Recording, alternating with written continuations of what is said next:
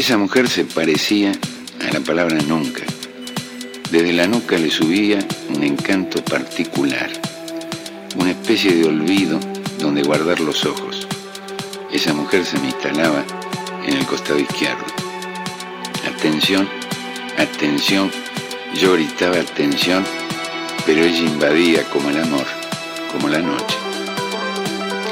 Las últimas señales que hice para el otoño se acostaron tranquilas bajo el oleaje de sus manos. Dentro de mí estallaron ruidos secos, caían a pedazos la furia, la tristeza. La señora llovía dulcemente sobre mis huesos parados en la soledad. Cuando se fue, yo tiré